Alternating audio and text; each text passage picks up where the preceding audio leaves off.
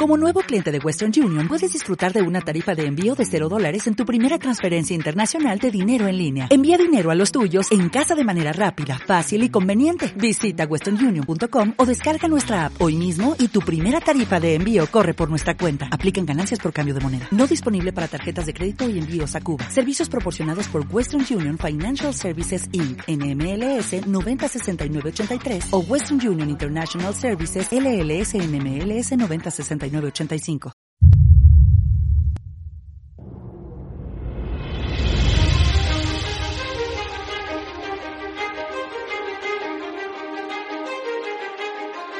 Bienvenidos a Objetivo Horizonte. Buenas tardes a todos, bienvenidos de nuevo a Objetivo Horizonte, soy Alex Bosch. Hoy vamos a, Vamos a hablar un poquito de, mi, experiencia en, Venecia, que estuve la, semana pasada. También quería hablaros pues de, unos cuantos cambios que va a haber eh, a partir de ahora en, el programa y, en el canal. Y bueno, eh, hoy va a ser un programa que va a ser un poquito más corto de lo habitual, ¿vale? porque tampoco el contenido, como veréis, eh, no nos vamos a poder explayar tanto. Pero bueno, que espero que, lo disfrutéis un montón también. ¿De acuerdo? Para empezar, esta semana como os decía, quería comentaros primero unos cuantos cambios que va a haber en el programa, ¿de acuerdo? Em, como sabéis, me dedico al mundo del viaje de manera profesional y, la verdad es que estoy muy contento y, es algo que me apasiona, ¿de acuerdo? Pero, eh, ¿cuál es realmente mi trabajo? ¿A qué me dedico? Mi función o el, objetivo que, me, he marcado, mi oferta de valor, ¿vale? Hacia, hacia todos vosotros, al final es que eh, ayudar ayudaros eh, a todas las personas pues a, conocer el mundo, ya sea mediante la organización de, viajes o también mediante la creación de contenido. Esto es algo que la verdad me, me, apasiona, me encanta y me mueve por dentro, pero también me gusta hacer las cosas bien, ¿de acuerdo? Entonces, cuando veo que las cosas no son así, pues necesito hacer cambios para que, pues para, para que tener al final el resultado con la calidad que, quiero conseguir. Si bien, pues el, formato que estaba siguiendo hasta ahora de programa me gustaba y estoy muy contento y creo que, a vosotros también en general, esta propuesta de valor que estoy intentando hacer aquí, tanto con los vídeos como con el blog y todo el tema de las redes sociales, a veces no es del todo compatible con mi trabajo. ¿Por qué? Porque tengo un volumen de trabajo alto, afortunadamente, soy eh, dentro del mundo, como os podéis imaginar, dentro del sector turístico ha habido muchas bajas, por desgracia, con todo lo que ha pasado en los últimos dos años, y que yo ahora mismo pues eh, esté con, una carga de trabajo alta y que, ostras, que, que pueda ayudar a mucha gente pues a, ir a Uzbekistán, a Ecuador, a Bulgaria, a Suiza, a Rumanía, eh, a diferentes partes del mundo, ostras, pues para mí no solo es una suerte, sino que además estoy muy contento por ello. ¿De acuerdo? Pero, ¿qué pasa? Esto combinado con la, dedicación que quiero también dedicarle a, este apartado, a la creación de contenido, tanto vía web como vía vídeos, los dos niveles muy altos no son compatibles. No, no, doy para más, ¿vale? Para, que os hagáis una idea. Entonces, pues que, eh, pues justamente por ello, pues he decidido hacer algunos cambios para seguir, para poder ofrecer valor de calidad en las dos bandas, tanto la creación de contenido como la creación de viajes. Primero, en cuanto a temática, como, os decía, el, objetivo aquí es, a vosotros ofreceros pues, algo que os sea útil, ¿vale? Útil e interesante. Entonces, lo que he decidido también, porque al final eh, yo me dedico a organizar viajes profesionalmente y esto es lo que, lo que bien sé hacer realmente, Así que, eh, como habréis visto también los que, los que me seguís en, en, bueno, en redes sociales, en, Instagram, ya os he estado preguntando acerca de qué destinos os gustaría que, pues, que organizara para vosotros. Al final, si, si todo esto es para vosotros, vosotros tenéis que tener un altavoz en todo esto. Y bueno, en base a estas peticiones, esta semana, como ya ha habido bastante gente que, que me ha mandado muchas propuestas, pues un par de veces al mes voy a escoger eh, algunas de ellas y voy a, contactar con vosotros para organizaros el viaje en función de vuestras necesidades. ¿Por qué? Porque sí, yo puedo hablar de un viaje a Bulgaria o de un viaje a Ecuador, pero no va a ser el mismo viaje si tenéis una semana que tenéis dos, si sois una pareja de 20 años que una pareja de 60, si viajáis con vuestros hijos, si es un viaje de novios, si viajáis con un amigo, si os gusta la aventura, si os gusta más la cultura. Hay muchas variables, ¿vale? Entonces, ¿qué pasa? Esto a mí me da mucho juego porque hay tantos viajes como tipos de personas hay en el mundo. Creo que para vosotros va a ser muy útil porque vais a ver, uno, el trabajo que hacemos desde, desde el sector más profesional, desde las agencias de viajes, cuál es nuestro, al final, cuál, cuál es nuestro oficio y a qué nos dedicamos y por qué esto tiene valor para vosotros. Y dos, pues os puede ser útil por si por X o por Y, que también es muy válido, pues no, no, no queréis contratar una agencia de viajes, pero os gusta viajar y os gusta organizaros el, viaje por vuestra cuenta, esto también os puede ser de mucha utilidad, no solo a la gente que me lo pregunte, sino a todos aquellos que finalmente puedan ver el contenido. Entonces, este va a ser pues, el, el primer cambio importante, ¿de acuerdo? El segundo cambio, como os podéis imaginar, está más ligado a la regularidad. ¿Regularidad con qué? Va a seguir habiendo vídeo cada semana, ¿vale? Va a seguir directo cada semana. Pero a la hora de ofrecer contenido dedicado exclusivamente a hablaros de un destino o de un aspecto en concreto, hacer esto semanalmente es, es una tarea hercúlea, ¿vale?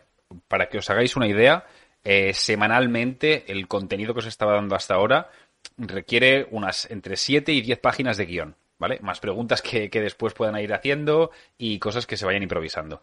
Entonces, si ahora esto ya me supone un trabajo importante, ¿de acuerdo?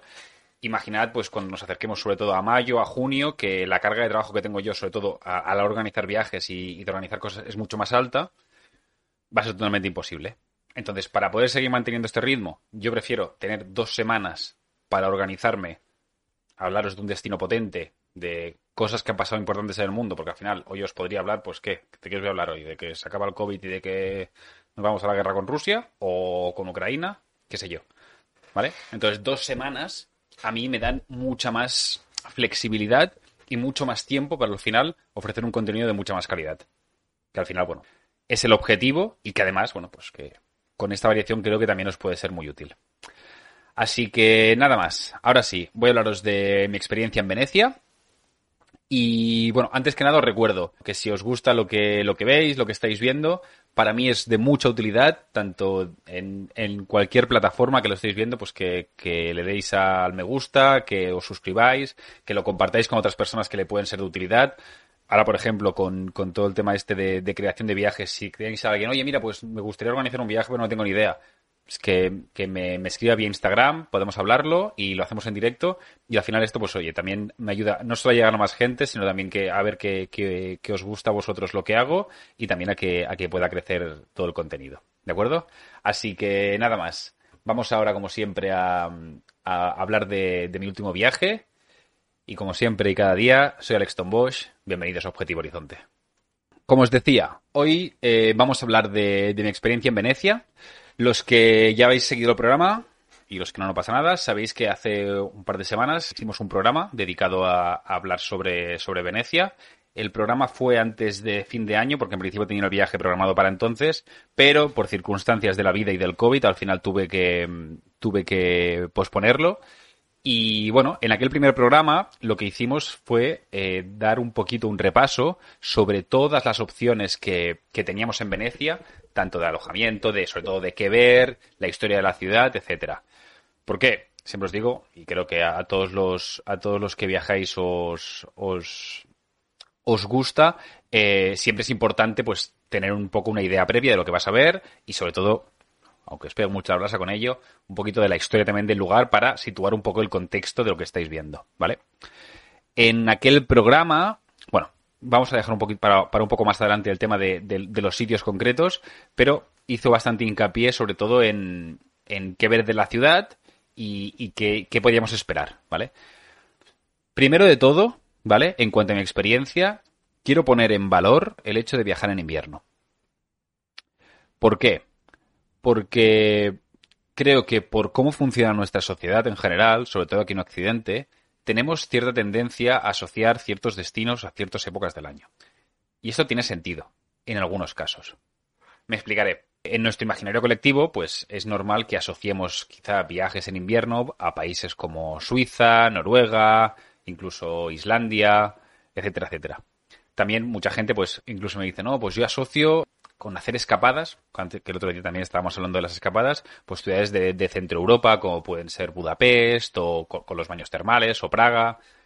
Luego tenemos ciudades que son para visitar todo el año, que son siempre las, las más mainstream, como pueden ser Londres, París, Roma. Y, por supuesto, también tenemos destinos de invierno, pues aquellos destinos normalmente más relacionados con el calor y la playa, hay de invierno, de verano, más relacionados con, con, el calor y la playa, pues como el otro día hablamos de Atenas, como pueden ser cualquier destino al que vosotros pues queráis ir para, para bañaros en el mar o lo que sea. ¿Qué pasa? Que mm, estos, estos tipos de viajes, estas asociaciones también están muy ligadas, pues como hemos visto, a, al tipo de actividades que podéis realizar. Entonces, cuando hablamos de escapadas, cuando hablamos de escapadas sobre todo a ciudades europeas, que en nuestro caso, los que vivimos, por ejemplo, en España, es lo, lo, más útil si tenéis dos o tres días, a veces se nos escapa que hay ciertas bondades en visitar estos destinos que normalmente están más asociados al verano, pero hacerlo en invierno. ¿Por qué? Porque viajar en invierno nos aporta un plus con el que mucha gente no cuenta.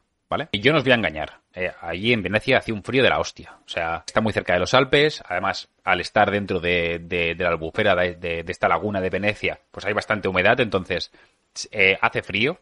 Eh, es, un hándicap, pero que igual que si te vas en verano eh, y estás a 30 grados, pues hace calor, ¿vale? Es una etapa más. Pero, pese a ese frío, me encontré una Venecia que no esperaba. ¿Por qué? Porque, como vimos también en el, en el programa que, que hablamos de Venecia, lo que más se acostumbra a relacionar con Venecia, cuando se habla de turismo, de viajes, es el turismo de masas, las masificaciones, esta plaza de San Marcos abarrotada, esta sobremasificación. Bien, pues esto negativo de la masificación, en mi caso, no hay nada más lejos de la realidad. Cuando llegué a Venecia, hay que decir que yo fui en... Eh, llegué en miércoles, llegué el miércoles de la semana pasada, es decir, o sea que además del invierno he hecho el viaje entre semana, lo que seguramente pues ha, ha, ayudado aún más. Llegué el miércoles de buena mañana y lo que me encontré pues fue justamente todo lo contrario a lo que me esperaba. Me encontré un lugar tranquilo, me encontré un lugar donde había movimiento, sí que había bastante gente, pero era gente que, en, me atrevo a decir que en el 90, en el 98, 99% estaba yendo a trabajar, estaba yendo a la escuela, estaba haciendo sus quehaceres diarios. ¿De acuerdo? Me he encontrado una Venecia muy natural. Muy natural en el sentido que no me he sentido extranjero allí. Y cuando digo que me he sentido extranjero es que no me he encontrado un lugar donde el extranjero es el local. ¿Sabes lo que quiero decir? Aquellos lugares donde hay tanto turista, tanto turista que casi es difícil encontrarse una persona local, bueno, esto es lo que yo esperaba. Pues totalmente lo contrario. La gente como que vivía por la calle, como os decía, en su inmensa mayoría iba a trabajar. No estoy diciendo, por supuesto, de que no hubiera ningún turista, sí que lo había, sobre todo en las partes pues más, más concurridas, como pueden ser pues la Plaza San Marcos, el Puente Rialto, los puntos más icónicos de la ciudad, pues sí que encontrabas a gente haciendo fotos, pero, ya os digo, la sensación general es que he estado en un lugar de gente local. ¿Vale? Entonces, por un lado, os quería destacar esta experiencia para poner en valor justamente esto, ¿sabes? La importancia que puede tener visitar lugares fuera de temporada y en épocas donde parece que, que el clima, por ejemplo, no acompañe. ¿Vale? Entonces, para mí ha sido una experiencia muy grata, la verdad. Todo el mundo me, me escribía preguntándome, comentándome además lo mismo sobre bueno, pues qué, suerte tenía de ver una Venecia así, que, ninguno de ellos, incluso compañeros míos de, de, trabajo, con una experiencia de, narices y muchos años a la espalda, me decían que ellos nunca habían visto Venecia así, y la verdad es que, pues, es, es una suerte. También, por supuesto, no hay que olvidar que no solo se ha juntado todo el tema de el, el hecho de viajar en invierno y el hecho de viajar entre semanas, sino también estamos en la situación que estamos, aún en Europa, eh, hay ciertas restricciones y, bueno, esto también para bien o para mal, ha influido en, en la calidad de viaje que, he tenido. Mira, pregunta Ana, ¿y habrás podido disfrutar más en los museos y restaurantes? Totalmente, Ana. Y, te diré porque, además de, por supuesto, porque no he encontrado colas en ningún lado. En los restaurantes, además, ten en cuenta que muchas veces, eh, lo que, bueno, muchas veces no, el, todas las veces lo que tenía a mi alrededor era gente hablando en italiano. He escuchado pocas veces hablar inglés. El tema de los restaurantes ya os lo comentaré más adelante, pero, pero sí, sí. Eh, he escuchado pocas veces hablar inglés, lo que, bueno, eh, la verdad es que me, me, me, ha sorprendido. Que no hice cola absolutamente en ningún lado. Ni en los museos, ni, ni en la Basílica de San Marcos, ni para coger el, el vaporeto, absolutamente en ningún lado. Esto, en cuanto a la primera experiencia que he tenido, ¿vale? Eh, de, de viajar en invierno y cuál ha sido mi primera impresión. Os quería comentar también mi experiencia en cuanto a las visitas. Como sabéis, en aquel anterior programa estuvimos hablando pues de los lugares más más importantes, ¿de acuerdo? Y de los, de los más destacables, seguramente los más famosos. Tampoco puedes salirte mucho de allí. Empezando eh, por la ruta que me planifiqué. Si no recordáis, os dije que mi primera intención era visitar primero el Museo de Historia para tener una idea pues un poquito más a fondo, aparte de lo que ya había estudiado con anterioridad, pues de, la historia de la ciudad, de la herencia de la ciudad, ningún tipo de problema. Los museos entre semana hablan un poco tarde, o yo madrugo demasiado, quizá. Es que yo llegué muy pronto, llegué muy pronto. O sea, aterricé en Venecia a las 9 de la mañana y a las nueve y poco yo ya estaba, estaba andando y tuve que esperarme hasta las 11, si no recuerdo mal, que abrieran el, Museo de Historia, pero, pero muy bien. ¿De acuerdo? Entonces, acordaos que, el Museo de, Historia se encuentra dentro de la misma plaza de San Marcos, es un lugar brutal, ¿vale? Es un lugar brutal por la monumentalidad que tiene la plaza en general.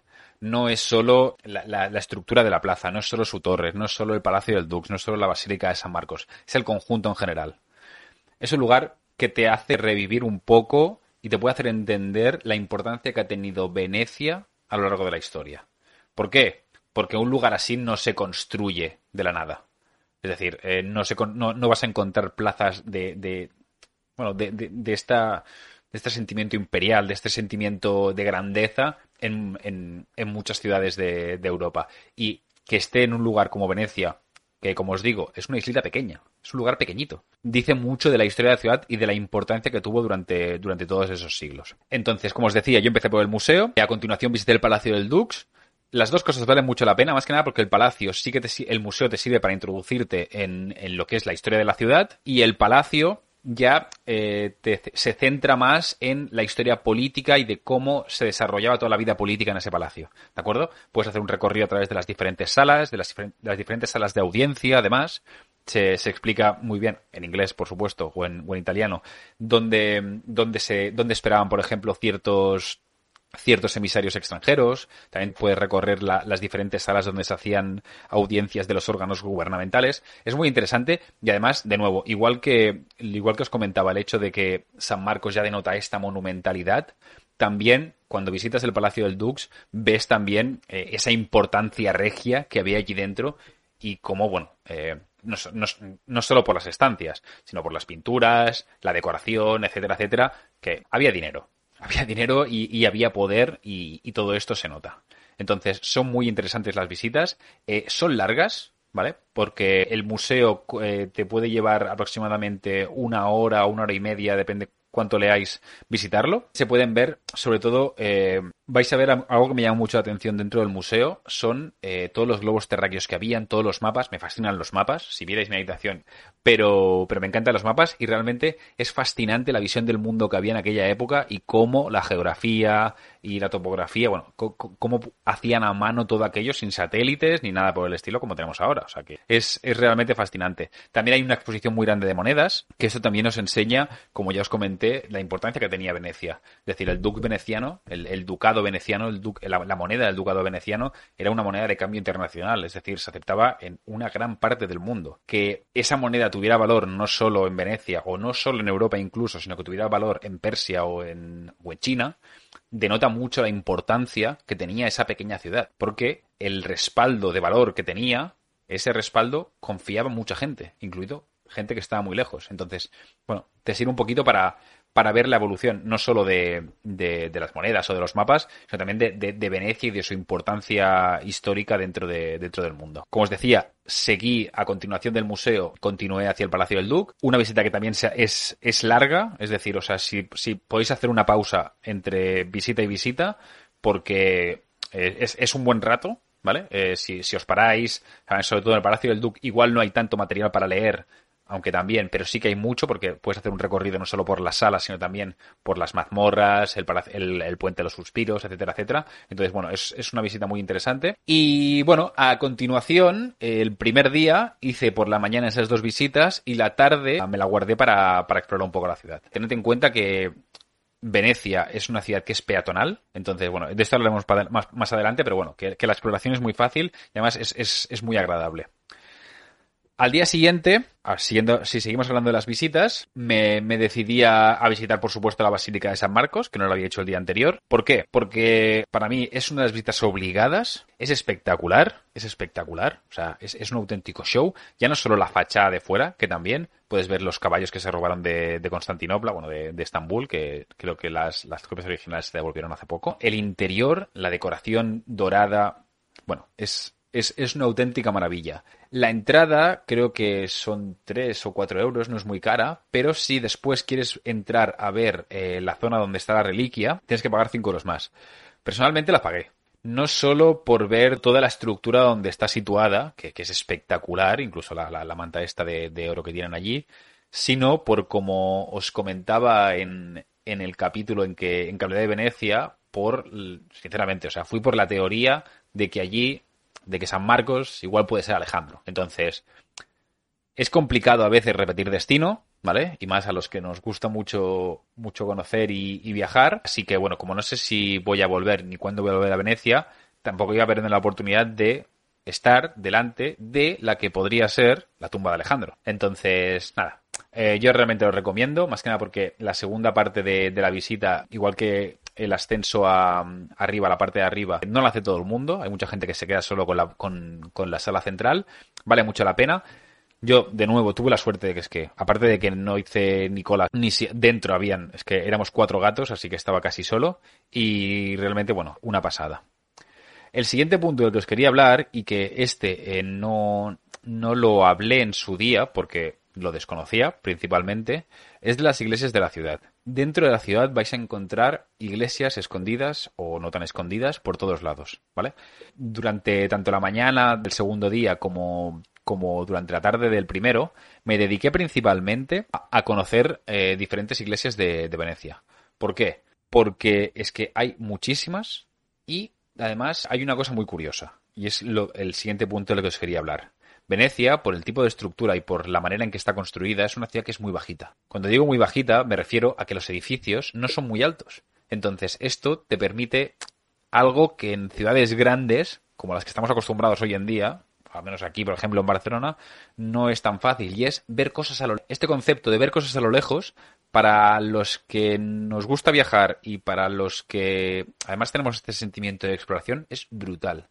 ¿Por qué? Porque yo igual estaba esperando o me estaba dirigiendo hacia, hacia San Marcos, vía Rialto, y veía igual una cúpula a lo lejos. Claro, eh, la mayoría de iglesias no, no, no tienen el renombre, por supuesto, que tiene San Marcos. Pero esta estructura de la ciudad, pues hacía que dijera, vale, pues voy hacia allí. Y no hacía falta, intentaban, pues, en la medida de lo posible, mirar poco Google Maps. Al final y al cabo, pues, he ido tres días y tenía bastante tiempo para, para tomarme las cosas con calma. Y la verdad es que he tenido ese sentimiento de exploración primigenio que seguramente tenían, no sé si los primeros exploradores con, con, las grandes hazañas, pero bueno, me ardía un poquito ese fuego interno pensando en el hecho de que, bueno, de que estaba explorando cosas y que, y que realmente ibas, iba, iba a descubrir y iba a explorar. Y ese sentimiento muchas veces, con ese exceso de preparación que a veces o de sobreinformación que a veces tenemos, lo perdemos. ¿Qué me he encontrado con esto? Bueno, pues por un lado que he estado andando como un descosido, por no decir otra cosa. He andado muchísimo durante este viaje, acababa los días absolutamente reventado, pero me he encontrado, la verdad, muchas iglesias que igual pues no eran tan espectaculares como pues, eh, Santa María de la Sanación o como, qué sé yo, como San Marcos mismo, pero sí que dentro, la verdad es que eran muy ricas, ¿vale? Tanto en óleos como quizá en esculturas, con algunas incluso bastante curiosas. Lo, lo, puse en Instagram, pero me encontré una además que tenía una estatua exactamente clavada al malo de Rec, de la primera peli de Rec. Y bueno, la verdad es que es que muy contento en ese aspecto. Venecia, ya no solo por, por las iglesias, como os estaba comentando, sino por los canales, por supuesto, los puentes, esas pequeñas toda la ciudad es peatonal. Entonces, recorrerla al final te está llevando a un lugar donde el silencio llama mucho la atención, porque el hecho de que no haya coches es una auténtica gozada y que además te permite caminar, explorar y descubrir un montón de rincones de la ciudad, sobre todo típicas escenas de, un puentecito pequeño con un canal con sus barcos parados, que bueno, eh, realmente a mí me fascinó. Me pasaba mucho, mucha parte del día pues caminando tranquilamente, explorando, rara, por no decir ninguna, rara vez eh, seguí el mismo camino para ir a un mismo lugar lo que, bueno, es, se hace también mucho más interesante porque no dejas de ver otras caras de la ciudad y, y otras perspectivas. Y bueno, la verdad es que es que en ese aspecto muy muy contento. Ya os digo, sobre todo por, por el hecho, me ha encantado eh, toda la monumentalidad de la ciudad, me han encantado los canales, pero de verdad, lo que más me, me, me ardió por dentro, lo que más, no sé si la palabra correcta es me encendió, ese, ese espíritu eh, fue justamente el que podía estar explorando por mi cuenta y de que sentía esa, esa de, de alguna manera de que estaba explorando y estaba descubriendo cosas. Y la verdad es que e-, era una sensación brutal. Como también comenté en su día en, el otro programa, otra de las visitas que, bueno, pues que también están más en boca de todos y que son más famosas son las de Murano y Burano. Murano y Burano, como sabéis, son dos islas diferentes a la isla de Venecia, que están más apartadas, están en, dirección noreste, si no me equivoco. Y bueno, eh, dediqué el, mi último día, mi tercer día por, por la mañana, a visitarlas. Diferentes perspectivas. Por un lado, eh, la primera parada fue Murano, bastante decepcionante, personalmente. ¿Por qué? Es una, es una isla barra ciudad que es muy famosa, para, supongo que para los que las conozcáis, por, por el cristal, ¿de acuerdo? El famoso cristal de Murano. Pero, más allá de ello, lo que vais a poder encontrar allí es una pequeña extensión de, de Venecia, sin tanta monumentalidad, pero con lo que podría tener su encanto por ver un aspecto más local de lo que es vivir en la laguna de Venecia, al final, en el caso de Murano, para mí es un sitio con demasiada orientación al turismo. ¿Por qué? Porque lo que más se ve, principalmente, no es que no se vean talleres de cristal, que yo mmm, vi muy pocos. Y además estaban cerrados porque obviamente no, con, la poca afluencia de turismo que hay, estaba yo solo, ya os digo. Sino que además la, la, sobre todo la calle principal, que tampoco es que haya mucho más, estaba rotada de tiendas de souvenirs de cristal, pequeñas, bueno, un tipo de, de, comercio y cultura muy, muy, muy, muy enfocado al turismo. Y bueno, hay un pequeño museo de, del vidrio también. La verdad, no lo visité, no, no, no, tenía mucho interés en ello. Pero la ciudad sin más. La ciudad sin más. Como aspectos interesantes, no, no, no todo es malo, pero bueno, me encontré pues gente trabajando, eh, había gente pues arreglando barcos, algunos pescadores. En ese aspecto es un poquito más interesante porque te da una visión también un poquito más abierta de, de la laguna de Venecia. Pero más allá de ello, es que la ciudad, ya os digo, igual que en Venecia sí que había más movimiento, no de turistas, sino, sino de locales, allí es que había muy poca gente. Y ya os digo, y las pocas tiendas que, que la mayoría estaban cerradas, además, están dedicadas principalmente a, a, vender souvenirs relacionados con el cristal. Alguna tienda alta gama, pero nada más. La siguiente parada, en este caso fue Burano, y nada que ver con, con lo que acabo de decir. Me encantó. Burano, Burano me encantó, Burano con B. ¿Por qué? Burano es famosa por sus casas de colores. Esas casas pintadas de colores llamativos, azules, verdes, naranjas, bueno, las podéis encontrar de todos los colores. La verdad es que, bueno, cuando, cuando bajas del vaporeto y, y empiezas a verlo, porque además bueno, una de las cosas interesantes además es que todos estos trayectos se hacen vía, hay que hacerlo con barco, o sea, medio de transporte, como os podéis imaginar, en Venecia es el barco. Realmente es muy, es muy, es, es una isla muy interesante porque sí que me encontré, bueno, pues algún turista, por supuesto, no era el único que, que iba a visitarlo, pero de nuevo, los que íbamos hacia allí, la mayoría iban a, iban a, iban a trabajar, pero me encontré con una isla que sí que, bueno, pues tenía restaurantes, tenía, tenía algún hotel, pero lo que más había pues eran cafés, había algún mercado, sí que había alguna tienda de souvenirs, pero me encontré con una isla que tenía vida. En Murano, eh, la verdad es que me tomé un café y había niños jugando, niños italianos jugando en, en las plazas, había la mayoría señores mayores, hay que decirlo, eran bastante viajetes, eh, tomando café en, en la plaza del centro y bueno, me encontré además de una isla muy pintoresca, porque bueno, es, es lo que más llama la atención, vida, había bastante vida. Y creo que es la diferencia de por que, que, separa sobre todo Murano y, y, y, Burano. Y es que una está centrada en un producto y al final todo se ha desarrollado en base a ese producto, como puede ser el cristal, y la otra, al tener su reclamo turístico basado en su arquitectura, al final, bueno, la gente pues sigue viviendo allí, hace su vida. Hay que decir, por supuesto, que normalmente en estos lugares pues es, es más complicado seguramente ver gente joven, por la falta de oportunidades o porque, bueno, que están buscando otras cosas y acostumbran a irse a la ciudad, pero bueno, eso también lo encontramos en, en cualquier parte de, de, España y seguramente de, en, cualquier, en cualquier país del mundo. Pero ya os digo, fue una experiencia realmente, una experiencia muy buena. Estuve muy contento porque es que estuve tomando un café, adoro café italiano, eh, estuve tomando un café en la plaza del centro, estaba en un bar donde la chica ni siquiera hablaba inglés, la que me atendió, estaba rodeado de, señores mayores que cuando entré a pedirlo en inglés casi me miraron raro. Y pese a que, bueno, a veces esta, esta hostilidad que, se puede llegar a sentir en depende que, depende qué países, que muchas veces no sé, pero bueno, que a veces la siente el viajero, hasta me reconfortó. Me reconfortó por sentirme un poquito de nuevo, como os decía antes, extranjero allí. Hasta aquí lo que os quería comentar de, de los lugares que he visitado. ¿Qué más os quería decir? Tiempo de viaje. ¿De acuerdo? Yo he dedicado tres días completos. Tres días completos más el cuarto que me volví para casa, pero bueno, me, volvía por la mañana, o sea que el cuarto no cuenta. ¿Por qué os digo esto? Porque Venecia, con todo lo que he visitado, eh, tanto todo lo, todo lo que hay que ver más las islas exteriores, es un viaje que se puede hacer en dos días. Yo lo hice en tres, tengo la suerte de tener flexibilidad, tiempo y, que puedo trabajar a distancia. Y, bueno, eh, hacerlo en tres días es mucho más relajado, más cómodo, no vais a tener que correr tanto, ¿de acuerdo? Y os va a permitir, además, algo que a mí mm, la verdad es que detesto, que es ir a golpe de pito. Es decir, tener la mañana estructurada para ver una cosa, la tarde otra, la mañana una, la tarde otra, porque si no, no da tiempo a verlo todo. ¿Vale? A mí sinceramente, pues me, gusta a veces decir, no, pues mira, esta tarde cojo una libreta y me quedo en un café escribiendo o mirando cómo pasan, cómo pasan los barcos o simplemente haciendo fotos y vídeos o no haciendo nada. Que también hay que poner un poquito en valor este de, no hacer nada que a veces, y eso es el primero que me pasa, se, se nos olvida. Otros datos útiles. ¿Cómo llegar? Primero, desde, en el caso de España es muy fácil. Tenemos vuelos directos desde Barcelona, desde Alicante, desde Madrid, desde Valencia, desde Palma, desde Sevilla y desde Canarias. Y desde Málaga también. Desde el resto de ciudades españolas, además, eh, se pueden hacer vuelos con conexión. Pero bueno, con todos estos aeropuertos con vuelos directos, creo que eh, es, es un muy buen lugar para visitar, ya os digo, para, hacer una pequeña escapada de dos horas. Además, ya sabéis que, hoy en día este tipo de vuelos, si los miráis con tiempo, pueden salir realmente muy baratos y en, todos los portales estos de internet podéis encontrar incluso ofertas. También quería comentaros el tema del alojamiento. En mi caso, en mi caso, yo me alojé eh, cerca de la estación. Os recuerdo de nuevo, no hay coches en Venecia. Es decir, no hay ningún tipo de tráfico de coches ni de motos en Venecia, ¿vale?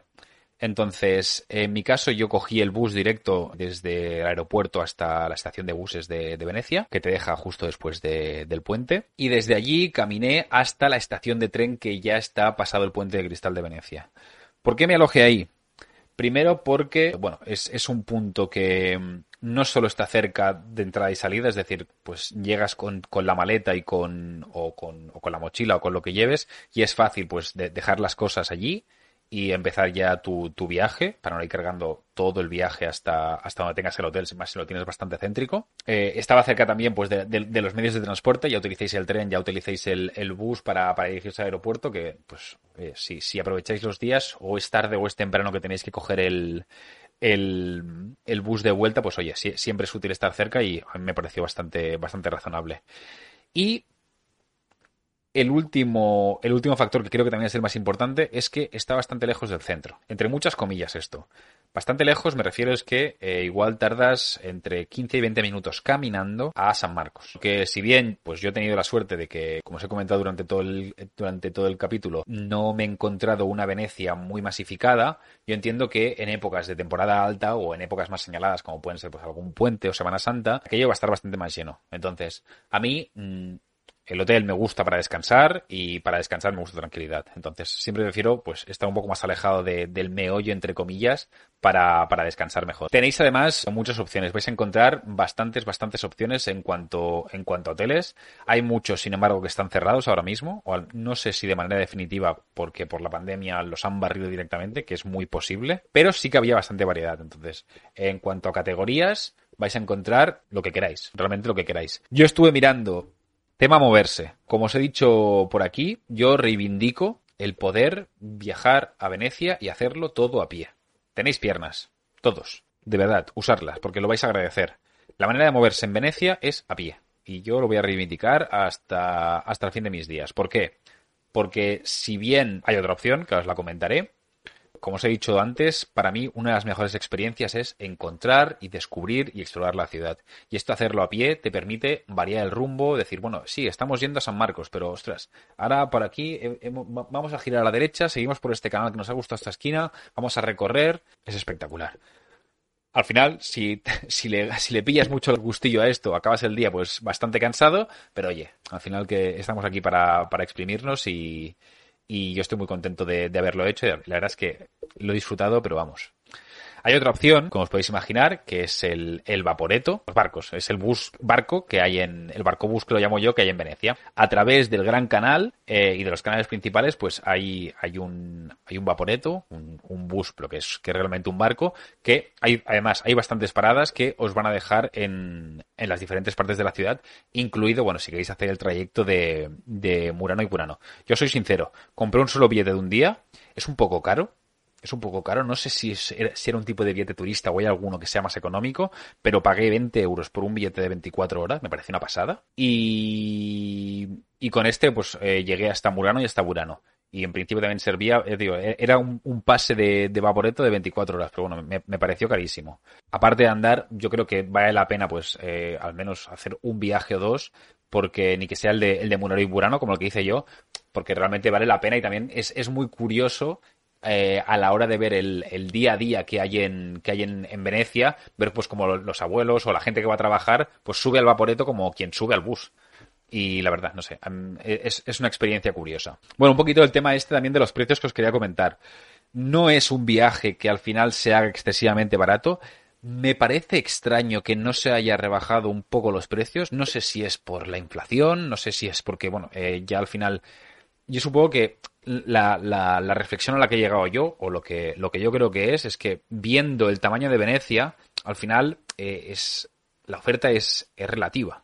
¿De acuerdo? O sea, Venecia no puede crecer más.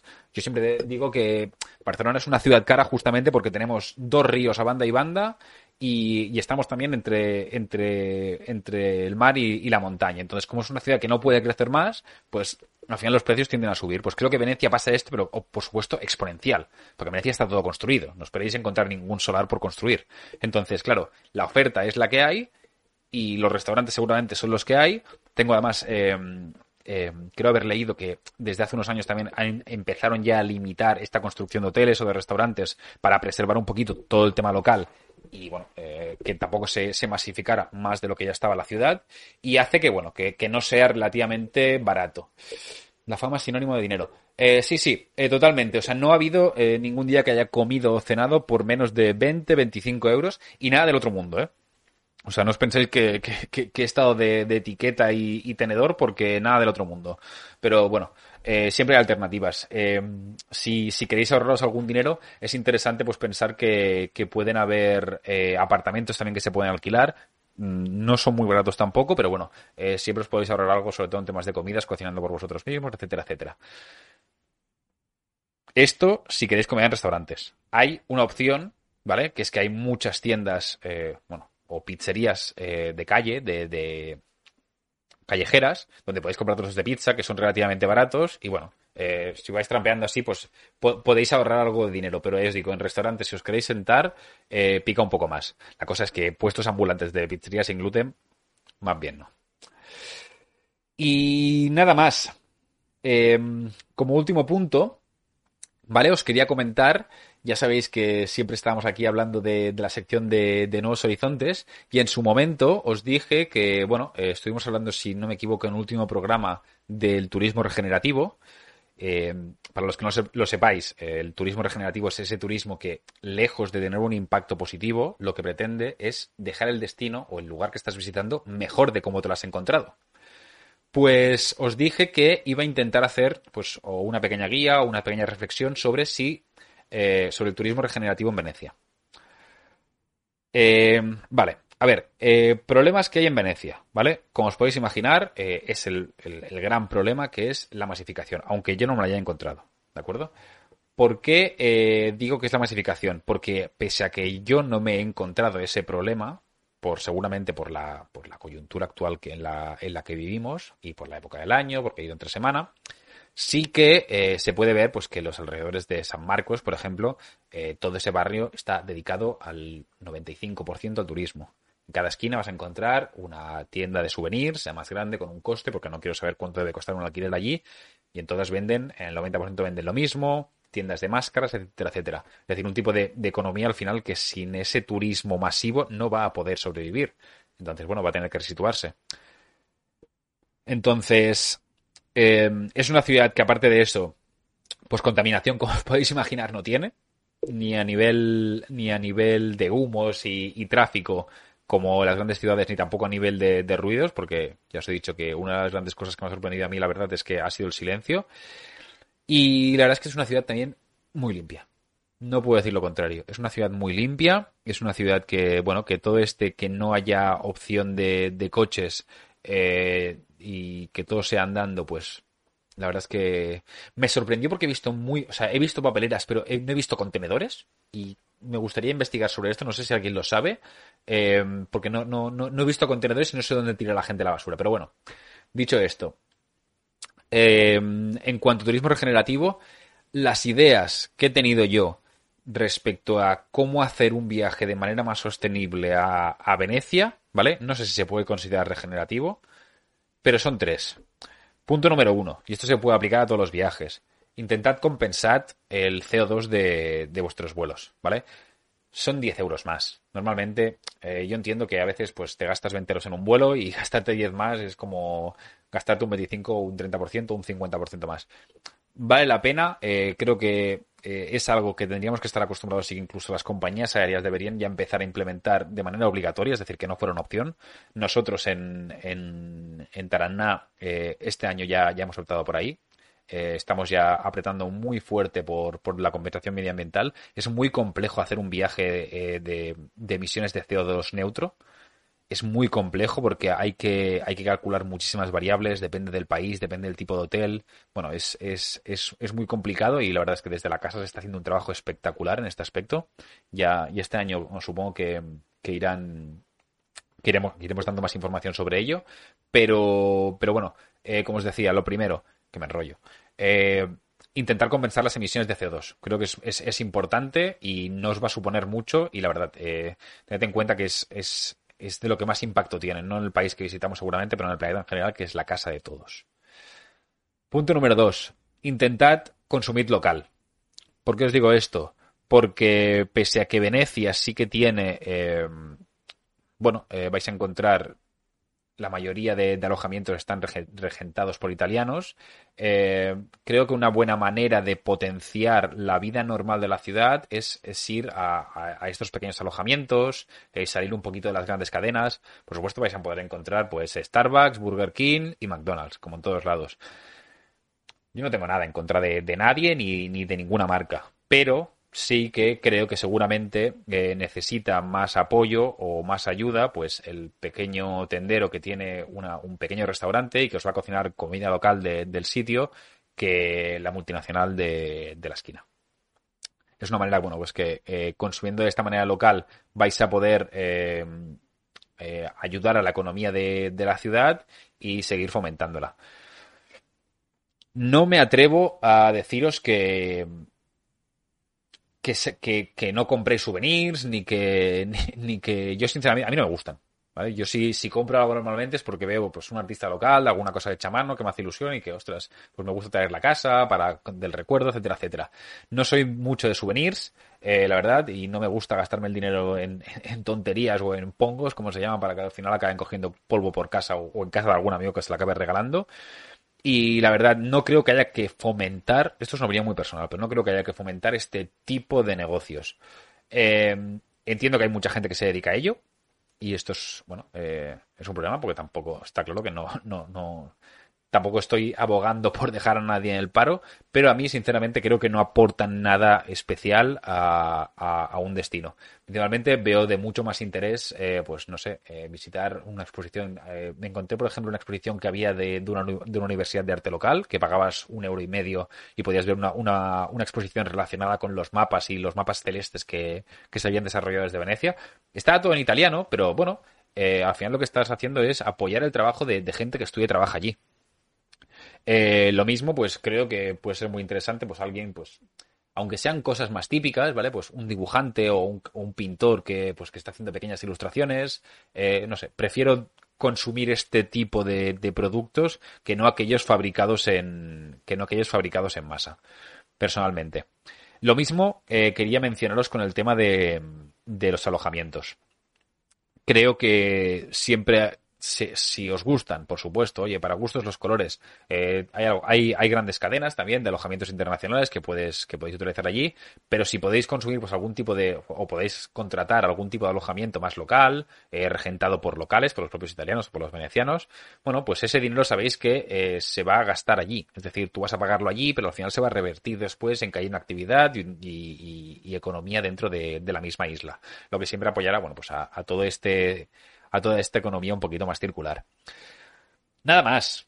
Eh, no hay mucho más que se pueda hacer en una ciudad como Venecia. Intentar alejaros lo máximo posible, si podéis, de, la masificación y creo que visitarla fuera de temporada le hace un favor, ¿vale? ¿Por qué? Porque si la visitáis fuera de temporada también eh, vais no vais a contribuir en la masificación y además, pues bueno, vais a, vais a ayudar a la gente pues a que se siga ganando la vida el resto, de, el resto del año. Al final, eh, es lo que todos buscamos, creo yo. Todos estamos buscando una autenticidad en los viajes, todos estamos buscando pues sentirnos viajeros, sentirnos exploradores, ver los sitios de manera local y que no, no hacer la actividad turística. Y bueno, pues muchas veces, eh, haciendo un poquito de recopilación, esto implica también eh, pues visitarla fuera de temporada, visitarla con frío o visitar otras cosas que también valen, valen mucho la pena. Y nada más. Chicos y chicas, pues si, si os gusta lo que veis, ya sabéis, eh, tengo aquí el banner nuevo que, hemos puesto en, el canal y si os gusta, pues por favor eh, darle al botón de me gusta desde la plataforma en que lo estéis viendo, da igual que sea en formato podcast, vídeo o, en, Instagram. Si compartís el contenido, pues también me, ayudáis un montón a que, a que esto llegue a más gente. Y la semana que viene estoy muy contento porque vamos a empezar ya con, esta planificación de viajes en directo que, que os comentaba.